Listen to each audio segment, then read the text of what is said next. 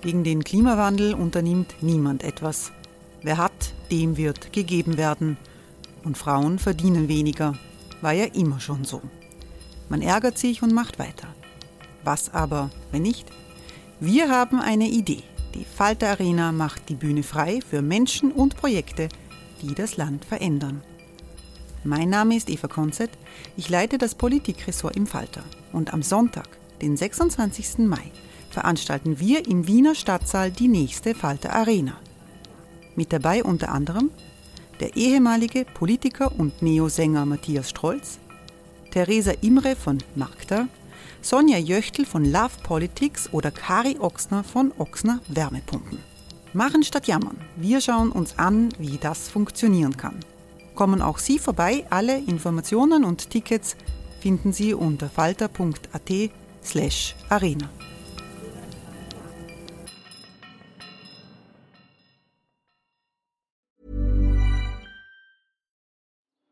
Die Erderhitzung ist kein Gefühl, aber mit vielen Gefühlen verbunden. Sorgen etwa oder Angst. Eine Veranstaltung gegen diese Ohnmacht ist Tipping Time, eine Klimakonferenz der Zivilgesellschaft. Von 9.5. bis 11.5. findet Tipping Time in Kooperation von Globe Art, Solektiv und Tangente St. Pölten statt und lädt ein zu Diskurs, Diskussionen und Workshops mit namhaften Vortragenden wie Nikolai Schulz und Friederike Otto. Weitere Informationen finden Sie auf www.tangentesanktpölten.at.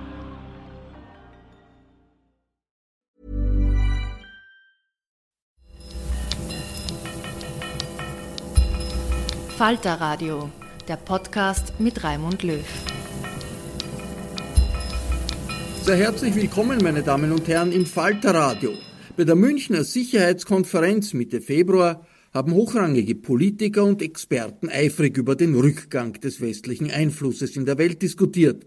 Aufmerksamkeit erregte eine Kontroverse zwischen Kanadas Premierminister Justin Trudeau und Österreichs Bundeskanzler Sebastian Kurz über Migrationspolitik. Schon vor zweieinhalb Jahren hatte Trudeau scharf gegen den österreichischen Regierungschef, damals an der Spitze von Türkis-Blau, geschossen und gemeint, er stimmt mit Kurz weniger überein als mit Donald Trump. In München sind die beiden Politiker das erste Mal öffentlich aneinander geraten. Die Auseinandersetzung wird seither ausführlich diskutiert und kommentiert. In dieser Episode bringen wir Ihnen die entscheidende Passage der Kontroverse zwischen Trudeau und Kurz im Original. Danach frage ich den Migrationsexperten Rainer Bauböck nach dem Hintergrund der Differenzen. Die Diskussionsleitung bei diesem Pendel der Münchner Sicherheitskonferenz, die dem Falter ihr Okay zur Übertragung gegeben hat, hatte der britische Historiker Timothy Gordon Ash. Mit dabei war die norwegische Premierministerin Erna Soltberg. Trudeau beschreibt seine Vision, wie wir am besten mit der multikulturellen Realität unserer Gesellschaften umgehen sollten. We are a country that was uh, created by immigration uh, from every corner of the world, uh, where we learned to succeed uh, through their long, cold winters by indigenous people who'd lived there for millennia. Uh, so from the very beginning, uh, what was a Canadian was a composite of many different identities. you know, at the core of Canada was the English, and the French, who'd been warring at uh, in Europe for centuries, uh, and we ended up creating a country that identified that duality, and from that point, not without setbacks and terrible moments of intolerism and racism uh, in our past, still deep challenges that remain uh, in reconciling with Indigenous peoples, but we got to a place where we don't define ourselves by a cultural or linguistic or religious or ethnic identity. We've come to define ourselves as a modern pluralistic society based on shared public values. Values articulated in the Charter of Rights and Freedoms, values of openness, respect, compassion for each other, willingness to work hard, a desire to be there for each other, an understanding that an economy isn't a zero-sum game. Uh, nobody, someone doesn't have to win in order for someone else to lose or vice versa.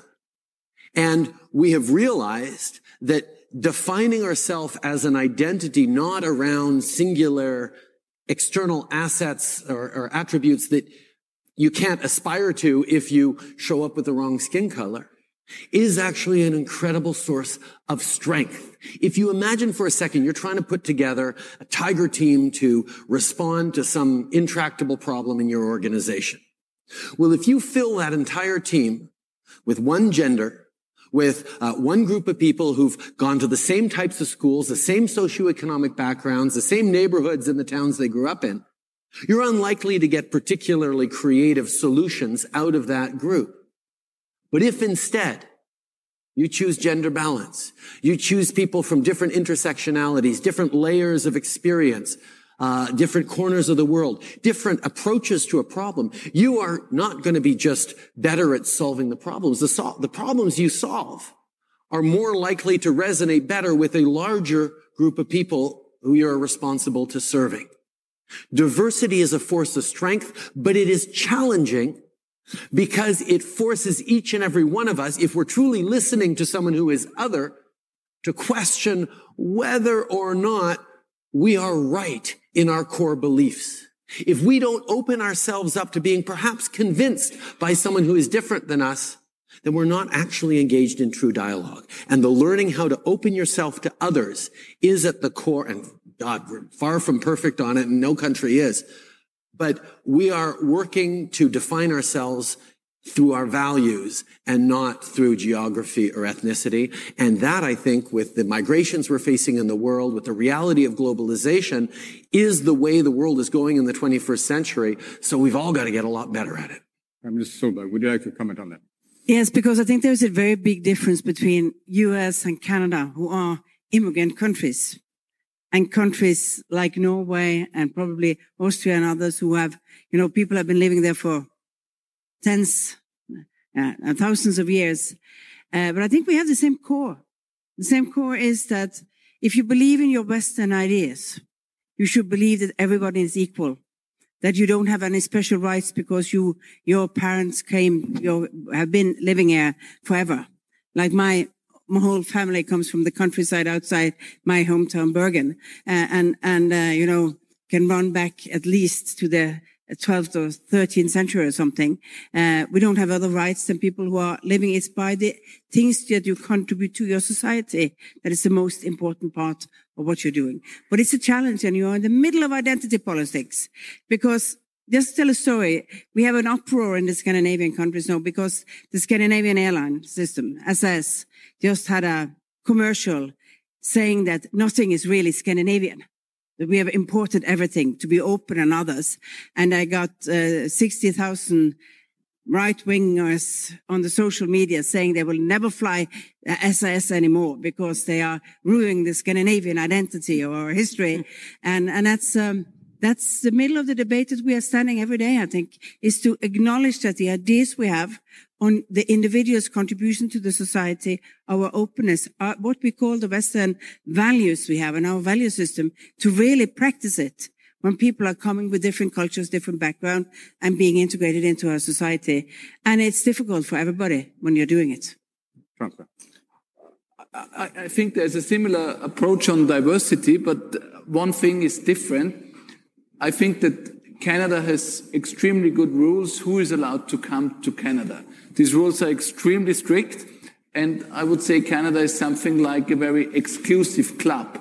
Um, so you can't really compare it to other systems and other countries in the world. Uh, we in Austria have a very high number of immigrants coming to our country. We had a high number of immigrants during the last 30 or 40 years. Um, but the people who can, who are allowed to come to ca uh, Canada are mainly very well skilled and uh, they also have to have language skills. And I think this is, um, this is the difference to many other systems. We in Austria, we don't have problems to integrate the son and the daughters of the ambassadors who work at the United Nations in Vienna. There are no problems with them.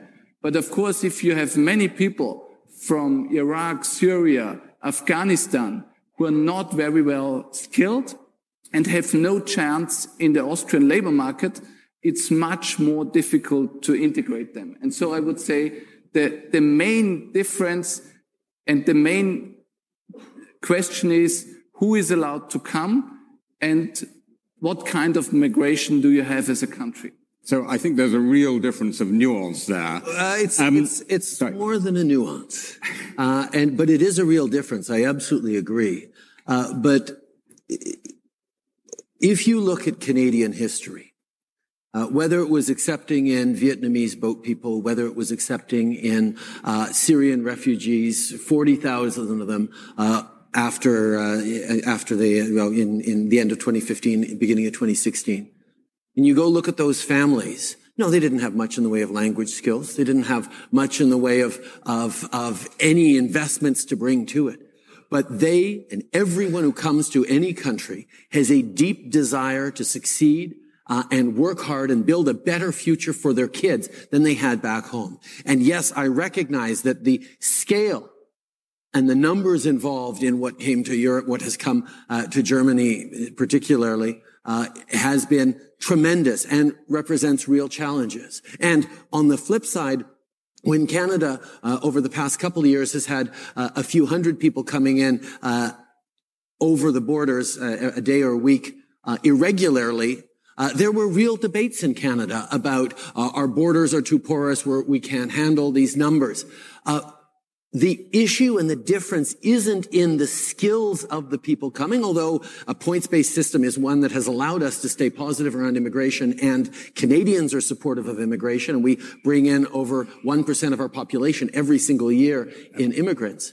But the difference is in how you include them, how you give them tools to integrate, even if they didn't come from a wealthy family with a great education, they have a tremendous amount to contribute. And the strength of your social safety net, the strength of the investments you're willing to make in those first few years will pay off a thousandfold over a generation. And that's what Canada has understood, and that's what a lot of countries But, but you understood. would accept, Prime Minister, that, that Yes, the, the accident of geography that has us protected by two oceans in the United States, I absolutely grant that. It's that time of the year. Your vacation is coming up. You can already hear the beach waves, feel the warm breeze, relax, and think about work. You really, really want it all to work out while you're away. Monday.com gives you and the team that peace of mind. When all work is on one platform and everyone's in sync, things just flow wherever you are. Tap the banner to go to Monday.com.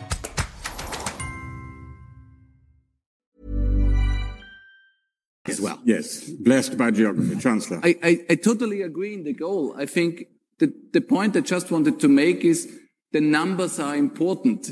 If the US takes less refugees in one year than a small country like Austria, uh, there's a difference. So what I just wanted to, to point out is it's, it's not only important how many people come, you have, you have to distinguish how many of them are very well skilled migrants and how many are refugees. And if you compare the numbers, in many years, we as a very small country have much higher numbers of refugees than bigger countries like Canada. And on qualified migration, you are on top. But these people are a bit easier to integrate. That's just and and and another example of the Western centric. We can't even have this conversation without reflecting on Jordan uh, and Lebanon yeah. uh, and Turkey and others who've accepted millions of refugees and are doing an extraordinary job. And we need to help them more. Now, can I just, Chancellor, follow up? We have a digital agora coming at me through this iPad. And there's a connection, which, a question which in, in a sense follows on this. The, the, question comes from somebody in Denmark, and it, it, it is Sebastian Kurz and Social Democratic Mette Frederiksen in Denmark have beaten the right-wing populists. Are they models for the new European liberal democratic leadership? So that's the question. But I could also put the question the other way, which is, we are experiencing a kind of political earthquake in Germany at the moment because of just a touch of collaboration between the established democratic parties and a right-wing xenophobic populist nationalist party, the AfD. You were in coalition for two years with the Freedom Party in Austria, which, if not exactly the AfD, is certainly a right-wing populist xenophobic nationalist party. So do you think the right way to go about it is to get in bed with the populists, or what would you say to the critic who said that actually destroys the foundation of shared Western values that we're trying to defend? Also ich glaube, dass unterschiedliche Staaten bei allen Ähnlichkeiten und äh, Anlässen zur Vergleichbarkeit doch ähm, dann immer wieder unterschiedlich sind. Wir haben in Europa ganz viele verschiedene Systeme. Wir haben Länder, in denen mit absoluter Mehrheit regiert wird. Wir haben äh, ein präsidiales System in Frankreich und wir haben Systeme, die vielleicht leichter zu vergleichen sind. Ich glaube, Österreich und Deutschland haben durchaus politisch sehr vergleichbare Systeme. Ähm, zwischen der AfD und der FPÖ würde ich sagen, gibt es durchaus Unterschiede. Und insofern halte ich den Zugang der CDU im Umgang mit der AfD für richtig. Ich halte es für sinnvoll, dass das Parteipräsidium klar entschieden hat, es darf keine Zusammenarbeit mit der AfD geben. Ähm, und äh, ich hoffe, dass ja, es jetzt auch für Thüringen am Ende des Schlamassels doch noch irgendwie einen positiven Ausgang äh, gibt. Dass ich als Vertreter der Volkspartei, wir sind die Schwesterpartei der CDU, mir wünsche, dass bei der nächsten Wahl die CDU gut abschneidet und auch wieder in Zukunft die Regierung in Deutschland anführt, das ist klar. Ähm, ich traue mich nicht vorhersagen, welche Koalitionsform das werden wird. Was wir in Österreich erlebt haben, ist, dass äh, die frühere große Koalition, die wir immer hatten, also eine Kooperation aus Sozialdemokratie und Volkspartei, dass die am Ende alles andere als gut funktioniert hat, dass die eher zu Stillstand und zu gegenseitigem Streit und Blockade geführt hat und insofern haben wir versucht, aus dieser Regierungsform auszubrechen. Zuerst, wie Sie richtig gesagt haben, in einer Koalition mit der Freiheitlichen Partei, jetzt in einer Koalition mit, Grü mit den Grünen. Und wenn ich raten müsste, würde ich sagen, nach der nächsten deutschen Bundestagswahl gibt es vielleicht auch eine ähnliche Konstellation in Deutschland, aber das werden die Wählerinnen und Wähler hier entscheiden. Sehr wahrscheinlich. Wir sitzen ja in einem Land, das seit langem eine große Koalition hat. Das wissen wir alle. Soweit dieser Ausschnitt von diesem Panel auf der Münchner Sicherheitskonferenz am 14. Februar mit Kanadas Premier Justin Trudeau, der norwegischen Premierministerin Erna Solberg und Österreichs Kanzler Kurz. Rainer Bauböck ist Migrationsforscher, er ist Politikwissenschaftler am Europäischen Hochschulinstitut in Florenz. Hallo. Hallo. Äh, dieser Disput Trudeau-Kurz, der hat einigen Staub auch aufgewirbelt, auch noch Tage nachher. Inwiefern kommen da nicht nur unterschiedliche Situationen der handelnden Regierungschefs zum Ausdruck, sondern auch unterschiedliche politische Orientierungen? Ja, das ist ganz eindeutig. Äh, Trudeau sagt, äh, Diversität ist unsere Stärke. Er sagt, das ist ein, äh, eine kanadische Erfolgsgeschichte, dass Kanada sich geöffnet hat. Das war in der Geschichte nicht immer der Fall. Kanada war wie Australien und andere Siedlerstaaten lange geschlossen für nicht weiße Einwanderer. Aber dass Kanada heute ein offener Einwanderungsstaat ist mit sehr hohen Zuwanderungsquoten, äh, das sieht er als ein kanadisches Erfolgsmodell. Äh, wenn man kurz zuhört, dann kommen da eher die Bedenken gegenüber äh, einer nicht kontrollierbaren Zuwanderung. Das heißt, die Wahrnehmung der Zuwanderung ist bei den beiden Premierministern sehr verschieden. Äh, der eine betont den, die Erfolgsgeschichte und der andere betont den Kontrollverlust und äh, die Gefahr, die äh, vor allem durch die Flüchtlingsmigration äh, droht. Stimmt das, dass äh, dieses Punktesystem, das Kanada jetzt hat für die, für die Einwanderung, so streng ist, dass, wenn man das in Österreich einführen würde, nur die Kinder von Diplomaten äh, einwandern könnten, wie das Sebastian Kurz scherzhaft sagt? Äh, das Punktesystem ist, wie auch Trudeau äh, in seiner Antwort auf Kurz betont, nur ein Ausschnitt. Das ist ja nicht die gesamte Einwanderungspolitik Kanadas. Im Punktesystem ist es tatsächlich so, dass man für Qualifikationen und auch für Kenntnisse der Landessprache, also Englisch oder Französisch, äh, Vorteile bekommt. Aber es gibt in Kanada genauso wie in anderen Staaten Familienzuwanderung, die sozusagen nicht durch das Punktesystem ausgewählt wird. Und es gibt Flüchtlingszuwanderung. Im Unterschied zu den europäischen Staaten wie auch Österreich hat Kanada vor allem sehr aktiv sich im Resettlement engagiert. Das heißt, Flüchtlinge übernommen, aus den Flüchtlingslagern herausgeholt und nach Kanada reingebracht. Und da geht es nicht primär um Qualifikation, da geht es um internationalen Schutz. Wie, wie ist das äh, bei den Zahlen? Kurz sagt er, Österreich hat viel, viel mehr Flüchtlinge aufgenommen, erwähnt die USA, aber im Vergleich zu Kanada ist die Aufnahmebereitschaft für Flüchtlinge vergleichbar mit der in, in, in Europa, in Kanada?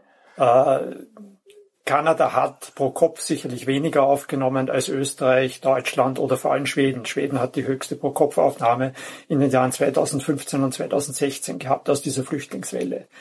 Äh, das hängt auch damit zusammen, dass Kanada eben primär Resettlement macht. Nach Kanada kommt man nicht als Asylantragsteller individuell oder auf dem Landweg natürlich, wie das in Österreich, in Deutschland und in Schweden der Fall war. Daher waren die Zahlen in, äh, in äh, Zentraleuropa natürlich größer in dieser Periode. Die äh, norwegische Premierministerin äh, Erna Solberg sagt, in Europa ist das ganz anders als in Kanada. Da hat ein jeder äh, seine Vorfahren, die am gleichen Ort geblieben sind. So, so sagt sie dass Man weiß genau, wer vor hunderten von Jahren äh, dort war in Norwegen. Und das ist ganz anders als in Kanada heute. Äh, ist ein bisschen überzeichnet. Aber ist da etwas dran, dass hier grundsätzlich in Europa ein anderer Zugang zur Einwanderung ist? Und, und ist die Situation nach wie vor so oder hat sich das nicht doch dramatisch geändert? Also man muss das zuerst historisch relativieren. Äh, richtig ist, dass in Europa der Nationenbau erfolgt ist primär durch die bereits ansässige Bevölkerung. Aber bevor aus äh, Vorarlbergern, Tirolern und Burgenländern eine gemeinsame österreichische Nation werden konnte, hat es auch einiges an Assimilationsprozessen gebraucht. Äh, zweitens ist vor allem in Zentral- und Mitteleuropa äh, die Wanderung immer schon da gewesen. Das war ein Prozess dieser Nationsbildung, der ja historisch verdrängt worden ist, wenn man sich irgendwann mal gefühlt hat als eine gemeinsame Nation mit einer gemeinsamen Sprache. Äh, heute ist, äh, glaub, das ist, glaube ich, ein wesentlicher Unterschied zwischen Kanada und der europäischen Situation. In Kanada wird diese Betonung des Erfolgs der Zuwanderung und der Diversität als ein Asset noch immer verbunden mit der Vorstellung, wir bauen eine Nation aus Einwanderern auf. Das ist in Europa nicht der Fall. Und das ist auch etwas, wo, glaube ich, das kanadische Modell uns heute nicht mehr wirklich als Leitlinie dienen kann, weil Europa, weil die europäischen Staaten strukturell offener sind als Kanada gegenüber den anderen europäischen Staaten. In der europäischen Integration kann man immer sagen, Österreich ist eine Einwanderungsnation, weil Österreich äh, sucht sich auch die Einwanderer nicht aus. Die kommen, das sind äh, zu einem sehr großen Teil entweder Flüchtlinge oder äh, mobile Europäer, die in Österreich Freizügigkeit genießen. Kann man äh, sagen, in diesem Disput äh, zwischen Trudeau und Kurz, der doch einigen Staub aufgewirbelt hat, wer hat recht? Wenn es so einfach wäre. Also wie gesagt, äh, meine Sympathie liegt bei Trudeau. Und er spricht etwas aus, was auch für Österreich, glaube ich, Leitlinie sein sollte. Wir müssen ein Selbstverständnis entwickeln, indem wir die Migration, die im Grunde genommen sehr wenig steuerbar ist, als etwas Positives bewertet wird, damit sie eben, damit Integration gelingen kann. Es gibt in Europa äh, heute vielleicht so eine Polarität zwischen den Vorstellungen einer offenen, vielfältigen Gesellschaft, und das wird durch Kanada relativ stark repräsentiert, und einer geschlossenen Gesellschaft, die sich irgendwie wieder rückverwandelt in eine Homogenität, die es vielleicht niemals in der Geschichte gegeben hat. Und ich fürchte kurz besetzt politisch eher diesen zweiten Pol. Und das ist tendenziell gefährlich, weil äh, es auch eine Realitätsverweigerung ist, wie divers und offen Europa bereits geworden ist. Das lässt sich nicht umkehren, ohne dass man die Demokratie selbst aufs Spiel setzt. Die Diversität, die es in unseren Gesellschaften jetzt gibt, ist anders als vor 20 Jahren, vor 30 Jahren, ist viel, viel größer in Mitteleuropa. Äh, vor allem äh, die kanadische Erfahrung oder die Erfahrung von Staaten wie Kanada. Wie hilft das, damit umzugehen? Und äh, wie hilft das auch mit den Hürden und den Schwierigkeiten umzugehen? Das ist ja nicht per se Diversität oder Zuwanderung ist ja nicht per se gut. Es passiert. Das ist die Realität. Wie hilft diese kanadische Erfahrung, diese Probleme aufzugreifen und, und etwas zu tun mit der Situation? Also ich glaube, es gibt schon etwas, was man aus Kanada lernen kann, selbst wenn man das gesamte Modell der Einwanderungsnation nicht übertragen kann auf, äh, auf Europa. Äh, und das ist, je mehr geregelte und geplante und gewollte Zuwanderung es gibt, umso besser funktioniert die Zuwanderung insgesamt und auch die Integration. Was man in Kanada sieht, es gibt eine überwältigende Zustimmung in der Bevölkerung zur Zuwanderung und zur Integration der Zuwanderung. Äh, das ist äh, in Europa zum Teil deshalb nicht der Fall, weil eben alle wie das Kaninchen auf die Schlange auf diesen Souveränitäts- und Kontrollverlust starren, der mit der ungewollten Zuwanderung einhergeht. Die Antwort darauf ist paradoxerweise, wir brauchen mehr gewollte Zuwanderung. Also äh, ein kanadisches Punktesystem würde ich jetzt nicht äh, verwerfen. Das ist etwas, was sinnvollerweise ergänzen kann, äh, was es derzeit an Zuwanderung nach Europa gibt. Und wenn wir reden über die Nachbarschaft, in der sich Europa äh, geopolitisch befindet. Das ist der afrikanische Kon äh, Kontinent und der Mittlere Osten mit enormen Geburtenzuwachsraten noch immer und äh, einem sehr starken äh, Auswanderungspotenzial. Dort muss man äh, Entwicklungspartnerschaften verknüpfen mit geregelten Optionen der Zuwanderung. Nur dann kann man Druck herausnehmen aus diesen anderen Kanälen, wo dann die Leute versuchen, äh, Asyl zu finden, obwohl es in Wirklichkeit eine Form der ökonomisch bedingten Armutsmigration ist. Für diese muss man äh, eher Kanäle schaffen, wo auch qualifizierte, aber auch unqualifizierte Zuwanderer die Möglichkeit haben, in Zielländer zu kommen, so dass sie ihre Situation verbessern können, so dass es für die Zielländer nützlich ist und ihre Herkunftsländer auch noch davon profitieren. Danke, Rainer Baubeck. Rainer Baubeck ist äh, Politikwissenschaftler, Migrationsforscher am Europäischen Hochschulinstitut in Florenz. Bei der Münchner Sicherheitskonferenz bedanke ich mich sehr herzlich für das Okay zur Übertragung dieses Ausschnitts äh, beim Pendel vom 14. Februar. Die, dieser Ausschnitt ist am Beginn dieser Episode gestanden. Die Diskussion zwischen Justin Trudeau, der norwegischen Premierministerin Erna Solberg und dem österreichischen Kanzler Sebastian Kurz war natürlich viel umfassender. Es ist bei der Konferenz um den demokratischen Westen gegangen und um den Verlust des Einflusses des demokratischen Westens, äh, den äh, Rückgang des Gewichts des Westens in unserer modernen Welt. Die ganze Diskussion gibt es auf YouTube und auf der Webseite der Münchner Sicherheitskonferenz. Internationale Diskussionen, die finden regelmäßig auch im Falter statt. Es ist keine schlechte Idee, den Falter zu abonnieren. Das geht auch im Internet über die Internetadresse abo.falter.at. Ursula Winterauer hat die Signation gestaltet. Anna Goldenberg betreut die Technik. Ich verabschiede mich bis zur nächsten Folge.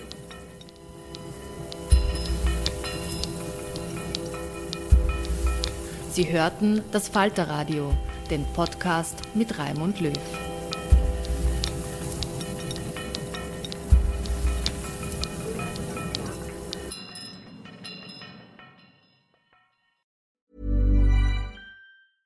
Flexibility is great. That's why there's yoga. Flexibility for your insurance coverage is great too. That's why there's United Healthcare Insurance Plans.